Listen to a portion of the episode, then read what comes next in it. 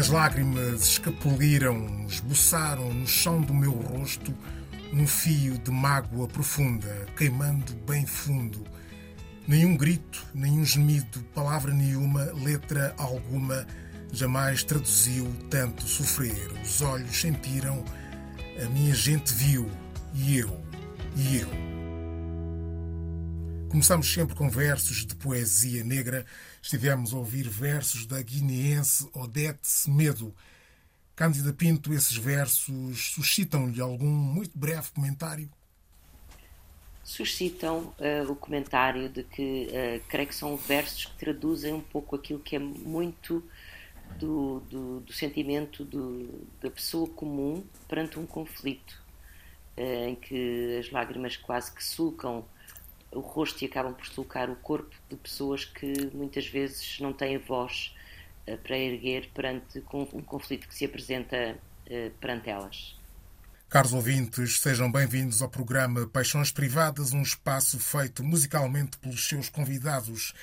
A nossa convidada de hoje é Cândida Pinto, jornalista, comentadora e autora, grande repórter, renomada e premiada, um dos repórteres de guerra mais conhecidos dos portugueses e um dos rostos da televisão portuguesa mais ligados à África, tendo feito cobertura de conflitos armados em Angola e Guiné-Bissau, mas não só, esteve também em cenários de guerra ou perto disso em Timor-Leste, Kosovo ou Afeganistão. No jornalismo já fez de tudo, imprensa, rádio e televisão.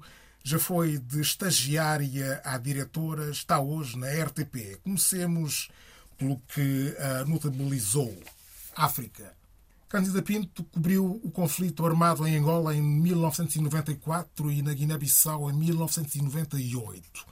Qual dos casos foi-lhe mais difícil? Em que terreno sentiu-se eventualmente mais vulnerável ou sentiu-se sob risco real? Qual dos países deixou-lhe marcas mais profundas ou memórias mais amargas?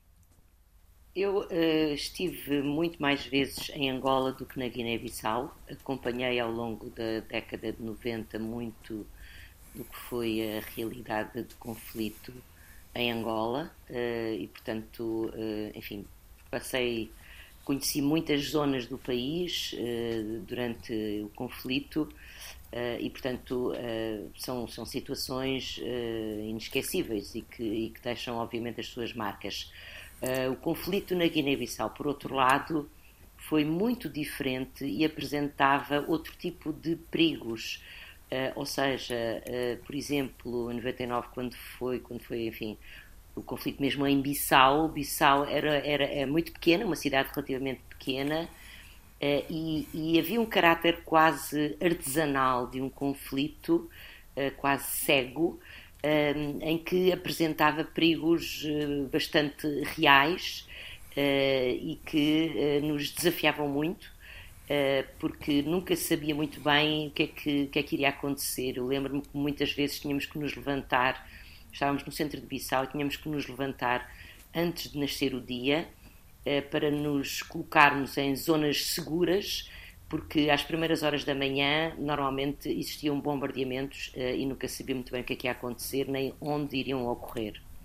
Em Angola, eh, o conflito aberto era mais difícil de chegar perto, mas existiam muitas situações complexas eh, difíceis de entender por um lado, explicar por outro e nos movimentarmos entre elas. Contudo, são dois países dos quais eu gosto muito, dois países muito diferentes, muito bonitos, quer um quer outro, têm zonas absolutamente magníficas, lindas, ehm, e são dois países onde volto com muito agrado. Houve uma altura, há uns bons anos, em que para o jornalismo ocidental a África apenas existia como lugar de violência. Isso terá mudado com o advento da televisão por cabo primeiro e com a internet depois, e sobretudo com a combinação de ambos. A necessidade de preenchimento de emissões 24 horas sobre 24 horas e a disponibilidade quase infinita de espaço terão aberto as portas a outras Áfricas no jornalismo ocidental, pode dizer-se que a tecnologia humanizou o jornalismo? Eu acho que a tecnologia aproximou as pessoas, ou seja, se nós, eh, se nós nos mudarmos para outros quadrantes, nós vemos qual foi a importância das redes sociais eh, no alastrar de, por exemplo, a Primavera Árabe. Uh, mas voltando à África da qual estamos a falar, enfim, e muita da Primavera Árabe aconteceu no norte da África também, mas voltando à África mais do Sul, um, eu diria que é, de facto as novas tecnologias permitem um, uma abertura, um pluralismo e uma, uma disseminação das informações muito mais rápida e, e atingindo muito mais pessoas, portanto, isso é um fator, obviamente, positivo. Contudo, eu também acho que a mim interessou-me sempre, para além dos conflitos em si, interessou-me sempre muito a vida diária de cada pessoa, a vida, a vida diária do cidadão comum com o qual nos identificamos. Obviamente que no meio de um conflito, esta vida nunca tem a normalidade de uma vida num local eh, que não está eh, subjugado a um conflito. De qualquer modo, também é verdade que o ser humano encontra sempre estratégias de sobrevivência e de tentar uma normalidade, seja em que situação for. Isso foi algo que sempre me interessou em qualquer parte do mundo, ou seja, procurar os elementos de identificação da vida normal das pessoas, seja em que circunstâncias estejam a viver. Precisamente a propósito disso, alguma vez em África sentiu o peso da respiração, o sufoco sentido por tantos africanos, tanto que são levados ao desespero de fugas deslocadas para fora do continente, encontrando tantas vezes a morte nas águas clandestinas dos Mediterrâneos deste mundo. Testemunhou alguma vez esse desespero ou a sua condição de estrangeira manteve-a de alguma forma protegida desse incômodo. Conhece essa África? Creio que sim. Hum, há, uma circunstância uh, que, que, eu gosto de sublinhar, que é uh, quando as pessoas não têm meios de sobrevivência.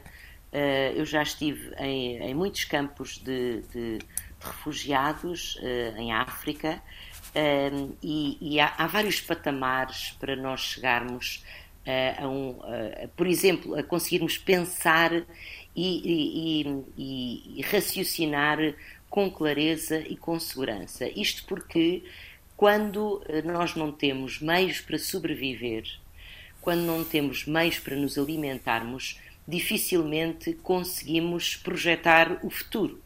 Dificilmente conseguimos fazer planos que vão para além da própria sobrevivência.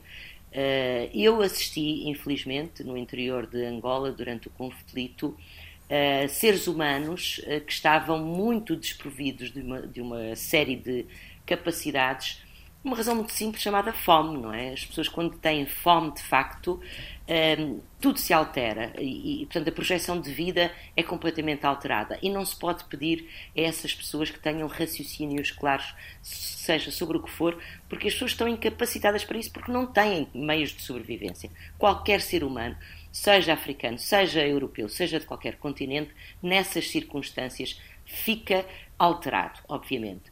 Também aprendi muito, foi em África que eu aprendi mais sobre a condição do refugiado. E foi no Quênia. Foi no Quênia, num campo de refugiados que se chama Kakuma, que fica a cerca de 100 km do Sudão uh, e, fica, e que albergava na altura muitas pessoas da Somália. O campo tinha cerca de 75 mil habitantes. Eu procurei as pessoas uh, que estavam naquele patamar, quase a chegar à maioridade, e encontrei uh, raparigas e rapazes eh, que estavam nos 18 anos e que sempre tinham vivido ali, ou seja, estavam ali desde os dois anos. Portanto, o mundo para eles era aquele campo de refugiados, porque eles não tinham autorização sequer de sair do campo. Ora, foi a primeira vez que eu ouvi uma frase que nunca mais esqueci, que foi ser refugiado é horrível. É horrível porquê? Porque são retiradas uh, muitos direitos, são retirados muitos direitos às pessoas que se encontram nestas situações. Nós, por vezes, temos a ideia de que um campo de refugiados é algo temporário que se monta, desmonta e a vida continua. Nem sempre isso acontece. E há muitas vidas que ficam estagnadas anos a fio em zonas circunscritas das quais não podem sair.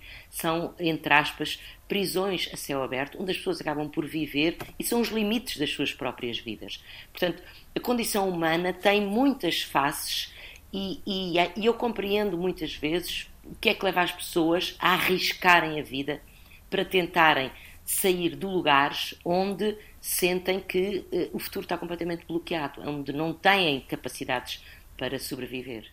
Muito bem, vamos escutar a sua primeira paixão musical, um pequeno hino à coragem com Mayra Andrade, canção de belíssimo efeito e letra de encanto. É essa a razão da escolha? Uh, o Tunuca, interpretado pela Mayra Andrade, tem a ver com o, o seguinte: tem a ver com, com Cabo Verde, enfim, que é um, um país de onde irradiam ritmos, um país de poetas uh, e de músicos, e tem a ver também com isso que trespassa a África, que é a música, que é a alegria, que é a dança, e creio que o Funaná de Tunuca é um hino exatamente uh, a essa alegria e a esse sentir que é o dançar.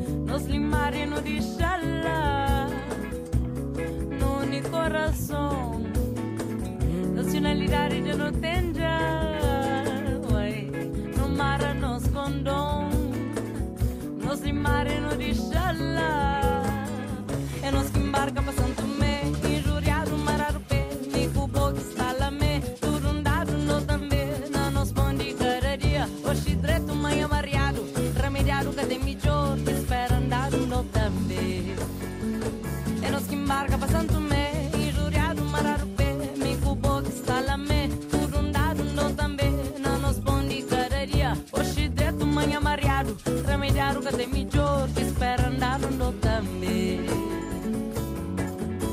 Tu nunca creu que é pecado, não que tá mas sou branco. Tu nunca creu que é pecado, não cataflado, tá mas sou branco entendendo.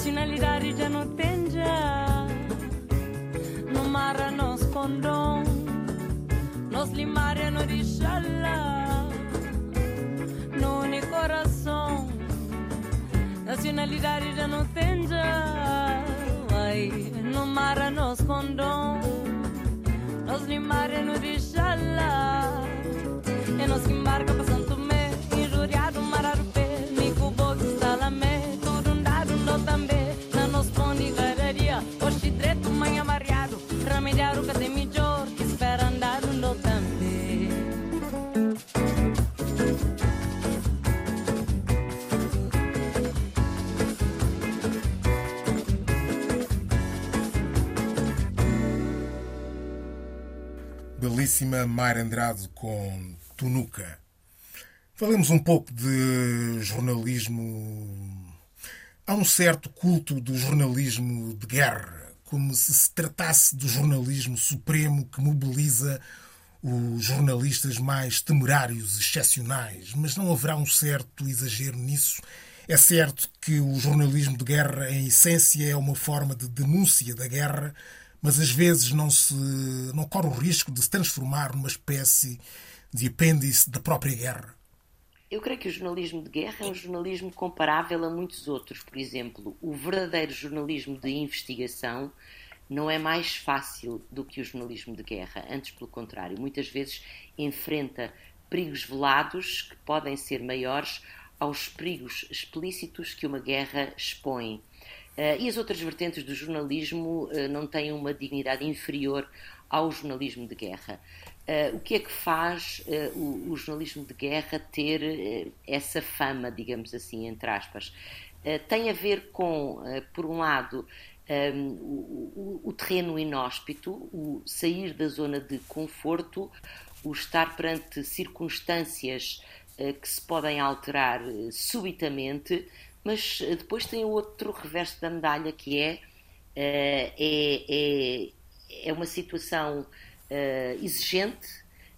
onde temos que, que ter em conta também a nossa própria sobrevivência, porque só assim garantimos que podemos exercer a profissão. Um, e, e eu, creio que é essa componente de risco, essa componente de, de, de sair da zona de conforto e ir para o desconhecido que lhe dá, uh, enfim, essa, essa aparência, essa fama é verdade que há muitos jornalistas eh, que, que, que, já morreram nesses cenários, mas também é verdade que muitos jornalistas já foram assassinados quando estavam a fazer investigação em locais onde não havia qualquer tipo de conflito. Portanto, eu acho que o jornalismo de guerra é uma área de jornalismo como muitas outras que não têm eh, dignidade inferior.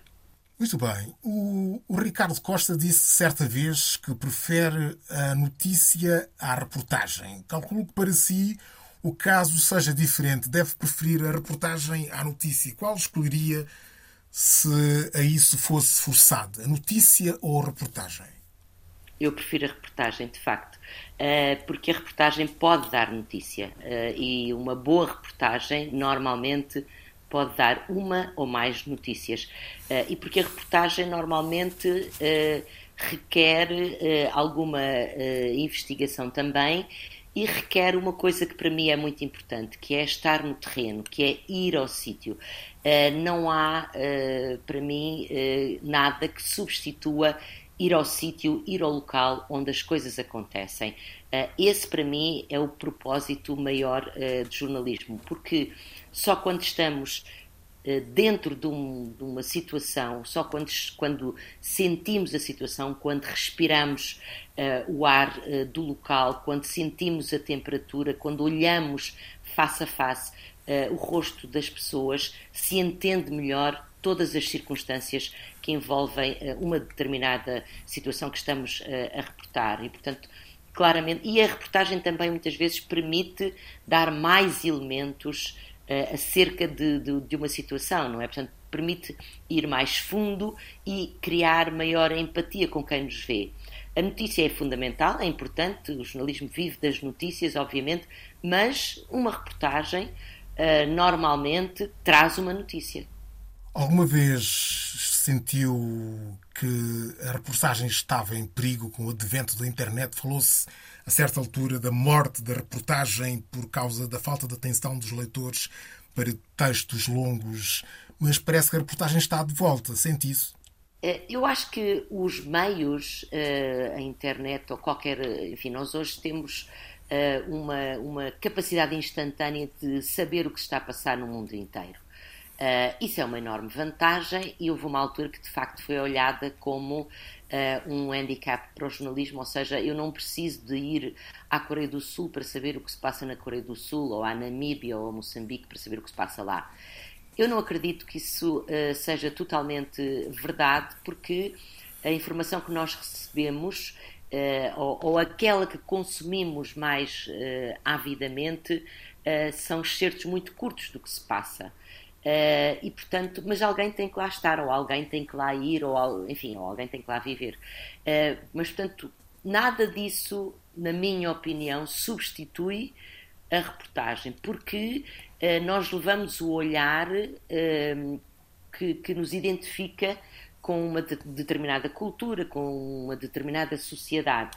E, portanto, nós podemos ser testemunho num determinado local e trazer para as pessoas que fazem parte da nossa comunidade, saber interpretar o que se passa em, em determinado local de uma forma, creio eu, mais eficaz. Portanto, uh, eu não acho de todo, acho que a reportagem deve, o jornalismo deve uh, utilizar as ferramentas que estão ao seu dispor atualmente e que são muitas, são diversas, uh, deve usá-las em, em, ao, ao serviço da reportagem uh, e de jornalismo. Uh, não, não se deve sentir, a pessoa não deve sentir, não, não se deve sentir diminuída por essa multiplicidade de ferramentas uh, e de meios que pode ter ao seu dispor.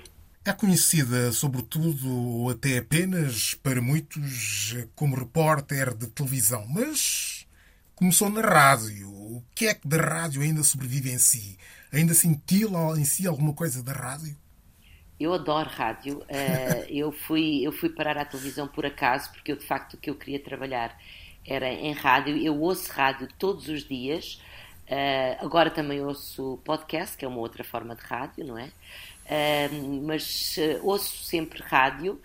e fui parar à televisão porque uma colega me inscreveu num curso de televisão e depois eu acabei seduzida por trabalhar com imagem também. mas eu acho que a rádio tem uma magia que, que é inultrapassável. Uh, e há muitas zonas do mundo, nós às vezes circunscrevemos-nos uh, à zona onde, onde, onde vivemos ou conhecemos melhor, mas há muitas zonas do mundo onde a rádio tem um papel principal, até hoje.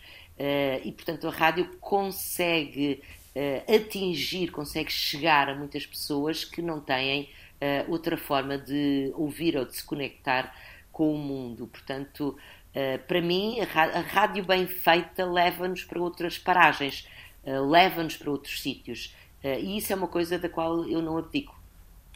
Vai voltar à rádio alguma vez?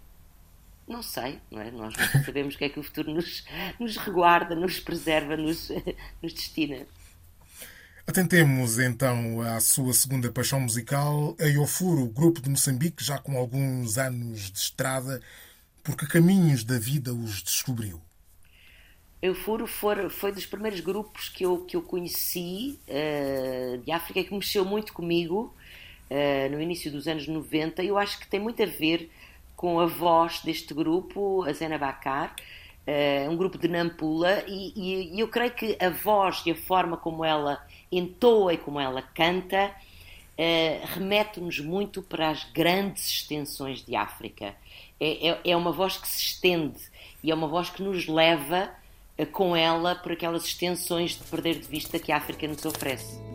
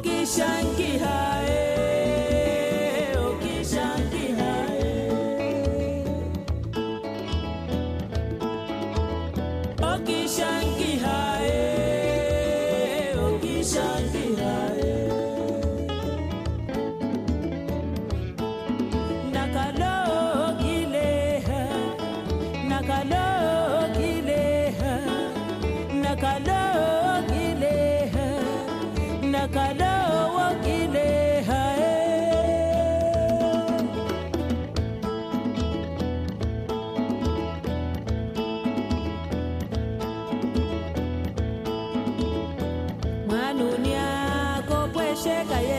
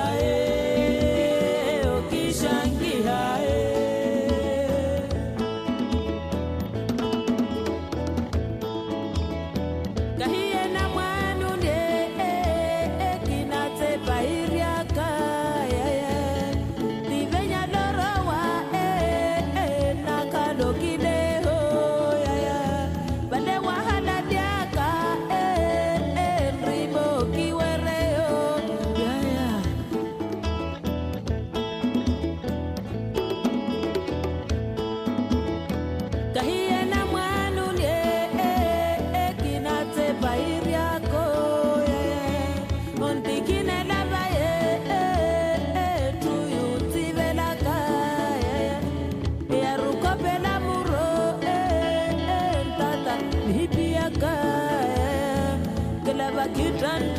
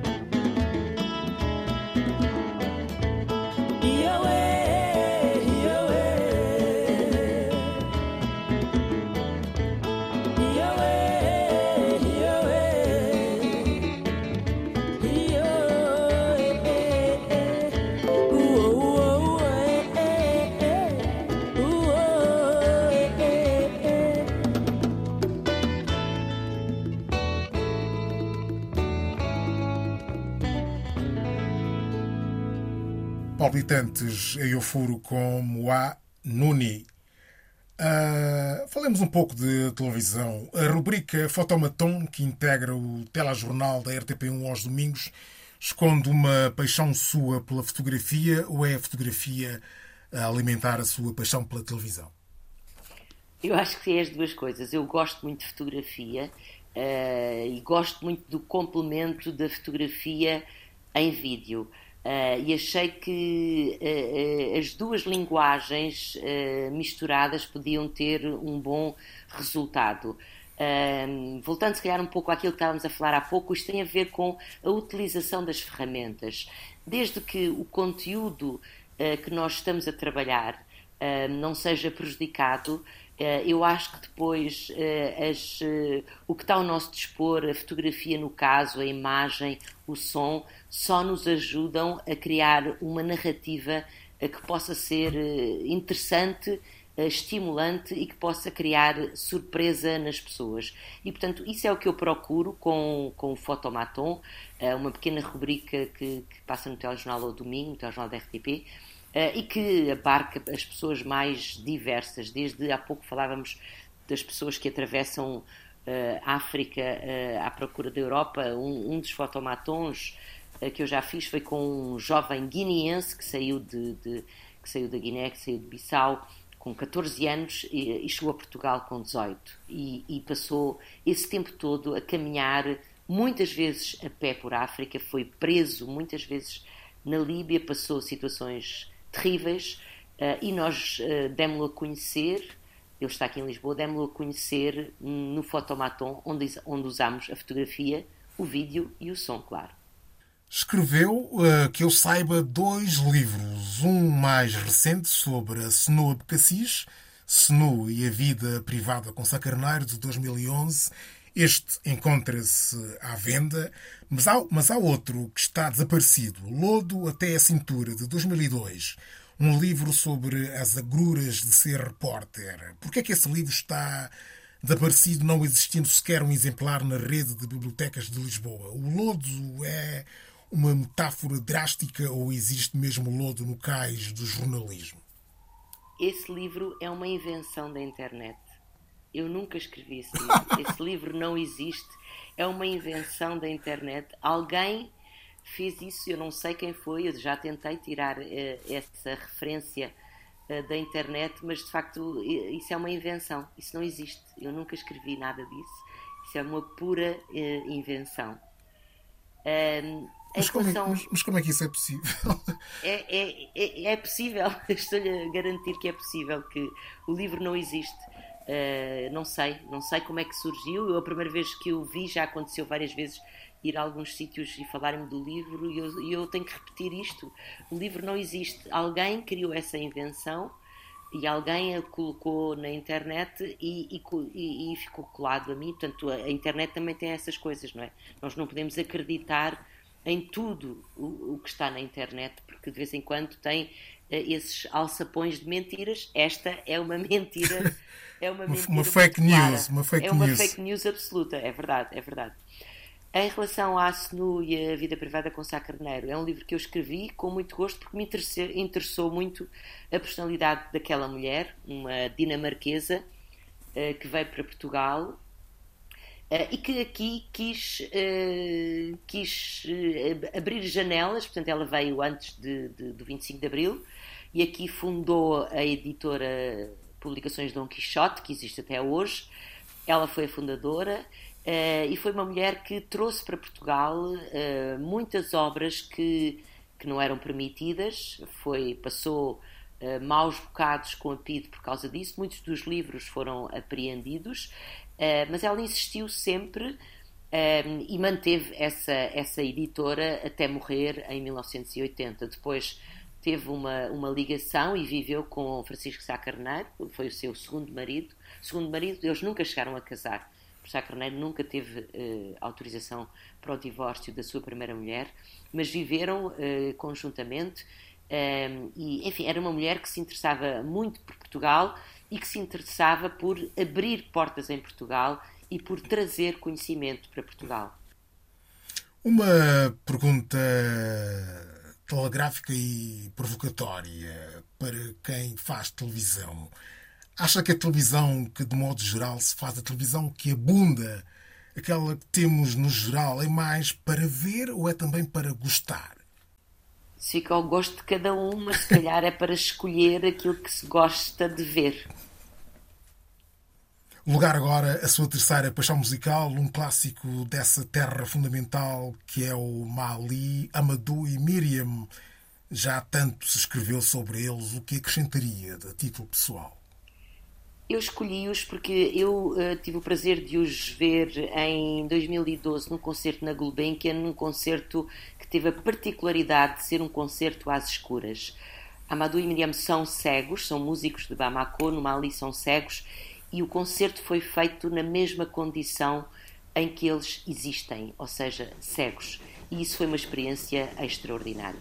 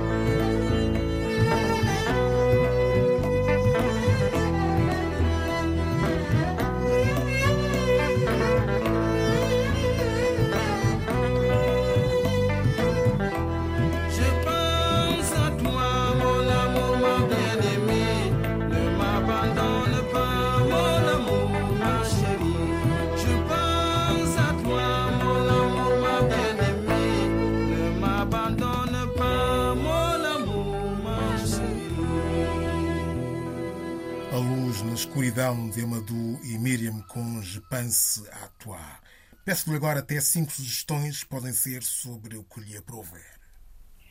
Bom, eu começaria por uh, sugerir uh, um autor, uh, Rui Duarte Carvalho, um autor angolano, nascido em Portugal, morreu em 2010 na Namíbia, mas que, para além de autor, foi antropólogo, foi agrónomo, fez, foi cineasta e tem livros extraordinários, o Vou lá visitar pastores, os papéis do inglês, as atas da Maianga em prosa, tem também uma, uma coletânea de poesia que se chama Lavra, eu conheci, tive o prazer de conhecer e conversar muito com o Rui Duarte Carvalho. Uh, era uma pessoa de quem eu gostava muito, uma pessoa muito particular, e recomendo vivamente a leitura da obra de Rui Duarte Carvalho. Uh, uma outra sugestão, uh, um sítio, um local que, que eu gosto muito, que é o Parque Nacional da Gorongosa, no centro de Moçambique.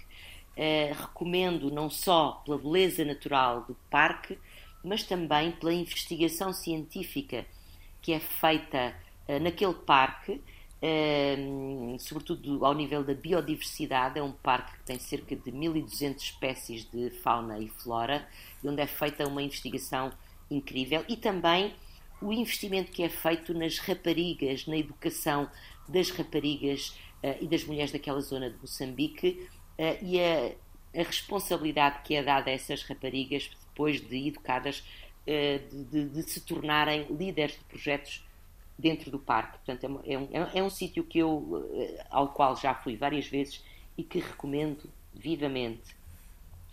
Uma outra recomendação, um filme, um filme que se chama Bamum Nafi, eh, é um filme de 2019 de um realizador senegalês, Mamadou Dia. Foi, é a sua primeira obra e foi premiado no Festival de Lucarno. Eu vi esse filme aqui em Lisboa e é um filme que trata de uma questão muito sensível que é uh, de como é que o fundamentalismo islâmico se instala, alastra, afeta e pode mudar uh, o ambiente e uma vida numa pequena localidade rural que é retratada no filme, no caso, no Senegal. Uh, e se calhar terminava com uma sugestão uh, visual e tátil que é de muitos objetos que nós encontramos no artesanato uh, africano. Uh, eu estou a falar concretamente, por exemplo, objetos que são feitos em arame e miçangas. Eu tenho um embondeiro feito em arame, com as pontas em miçangas, que é muito bonito. E também os carrinhos e os aviões feitos em latas usadas, que são de uma beleza e são funcionais. eu creio que são uma homenagem, é muito, uma, uma homenagem às crianças que muitas delas se dedicam de facto a fazer, a construir e a brincar com esses, com esses objetos. Muito bem, e para terminarmos, fiquemos com a sua última paixão musical, Nástio Mosquito, artista e músico em simultâneo angolano, um talento genuíno e intelectualmente irrequieto. Por que é que o escolhe? Porque acho que ele é exatamente isso. É um, é um inquieto, um irrequieto, um performer. Eu já o vi atuar várias vezes e tem um toque de humor também uh, nos temas, quer ao nível da escrita, quer ao nível da sonoridade, quer ao nível visual, de crítica social e de humor uh, que, que, que me parecem extremamente interessantes e eu acho que este Tecnologia do Ancião é um exemplo disso. Cândida Pinto, muito obrigado por ter sido convidada do Paixões Privadas. Muito obrigado.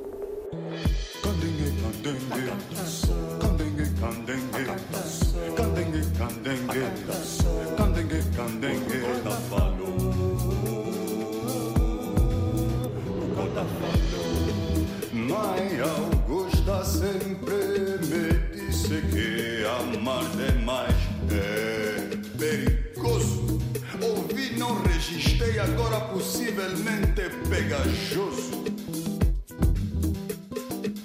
Pai abelha sempre de longe me preveniu que riqueza da vida é trabalho.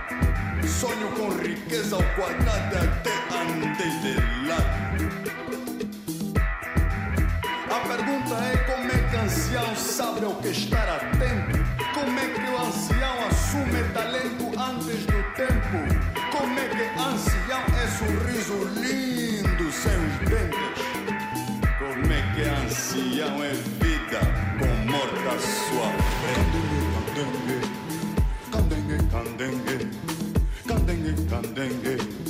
candengue, candengue. Mas que raio de tecnologia tem os velhos? Que raio de software fornecem esses conselhos? Em minha casa eu já mandei retirar os espelhos. Espelhos têm a mania de se meter em assuntos alheios.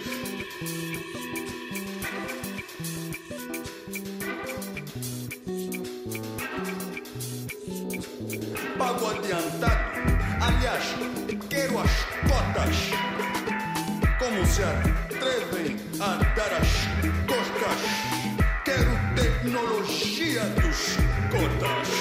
Quero